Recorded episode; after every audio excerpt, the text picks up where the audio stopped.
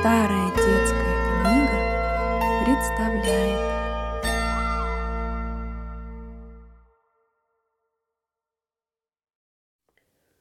Хомяк-богатей. Сказка «Намотай на ус». Хорошо жилось хомяку на веку. Лучше и не надо. Была у хомяка землянка просторная, чистенькая, с ходами да выходами на гороховое поле. А возле землянки была вырыта кладовая, глубокая да просторная. И было в этой кладовой у хомяка всякого добра припасено целые вороха. И гороху, и ржи, и овса, всего вдоволь. Ешь не хочу. Осенью хомяк, как водится, по полю бегает, горох да зерна подбирает. И все к себе в кладовую перетаскивает. А зима придет, наестся хомяк до отвалу, заберется в землянку и живет барином. Шуба у него теплая, сам гладкий такой, словно атласный, да толстый, поперек себя шире. Спит и день, и ночь, круглые сутки, и сны его даже не тревожат. А проголодается, сейчас встанет, в кладовую сходит, достанет гороху и сыт. Вот разбогател хомяк и устроил себе землянку на славу. И скамеечку сладил, и стол сколотил. На базаре самовар с посудой купил. И сидит, бывало, вечерком, да грешным делом чаек распевает. В прикуску. Не житье, а масленица. Чего бы, кажется, еще желать? И жить бы хомяку до веку припеваючи. Да уж известное дело, как начнет хомяк богатеть, так его жадность разбирает все больше да больше. Все-то ему мало, глаза у хомяка разгораются, зубы на чужое добро чешутся.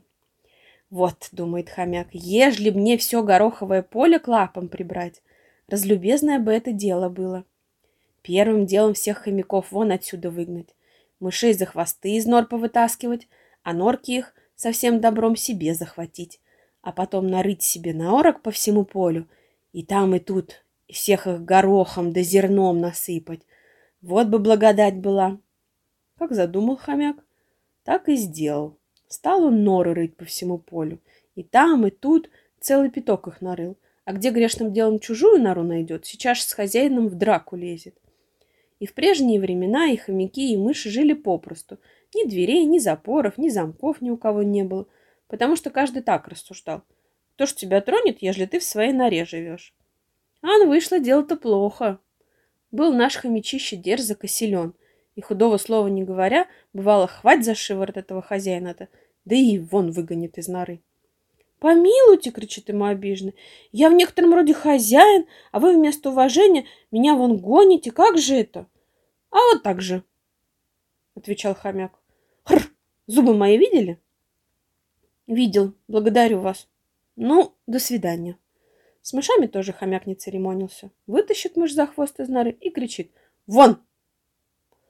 «Батюшка!» — взмолится иная мышь. «Да куда ж ты меня, мышь вдовую, на улицу гонишь, разбойник?»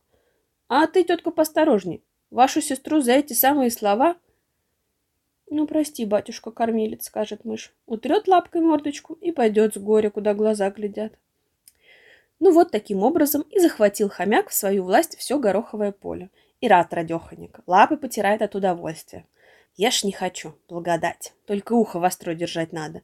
За всеми гляди да гляди в оба, а не то все добро растащат. Вот и настало для хомяка с той поры, с того времени не жизнь, а мучение сущее. Не вздохнуть, не вздремнуть возможности нет. По каждой норе сердце болит. Чуть приляжет, все ему чудится, что где-нибудь да его дограбят. Сейчас вскочит и бежит с дозором свои владения осматривать. Анна впрямь сунется в любую нору, а там уже мышонок сидит и горох жует. Ты тут чего такой секой? Дяденька, да я только горошинку, пискнет мышонок, а сам скорее вон из норы. Издали хомяку длинный нос наставляет. Только уладил тут дело, а уж по другой норе душа болит, бросится туда и там непорядки. Да это всю ночь и бегает, хомяк богатеет, норы к норе. День настанет, еще того хуже. Опять беги в дозор. Хоть и лапы болят, и спины не разогнешь. Ни сна, ни еды, ни отдыха. Чистое горе. Одно хорошо, что ж все-таки он теперь стал на манер барина важного. Все его куда ни глянь. Отощал хомяк, изморился, только кожа да кости остались. И самовар забросил, чашки чая хлебнуть некогда. То был грозный да сильный хомячище, всем страх да уважение к себе внушал, а теперь стал самый, что ни на есть захудалый хомячишка. И захворал, наконец, хомяк от тревоги и от бессонницы. так что целую неделю на печке провалялся. И за доктором послать некого, а душа-то все у него болит. Ох, тащат поди и налево, и направо воры-разбойники. Сюда нитки у меня растащат. Вот как только полегчало немного, сейчас же хомячишка дубинку в лапы взял и побежал с дозором. До первой норы добежал и ахнул. У норы дверь навешана, да за семью замками, за семью сосовыми, а на двери записочка прибита. Дома нет, извините. Хомячишка было стукнул в дверь разок, другой, а новый хозяин ему отвечает. «Проходи, родимый, мы нынче не подаем». В другую норку толкнулся, и там тоже хозяева на запоре сидят. «Тук-тук-тук, отворите, разбойники!» А ему из-за двери такой ответ дают. «Разбойники-то по полю бродят, а здесь добрые хомяки обретаются». «Да чего, от мышиной норы и то поворот от ворот указали». «И не пытайся, батюшка, дверку отомкнуть», — отозвалась ему мышь.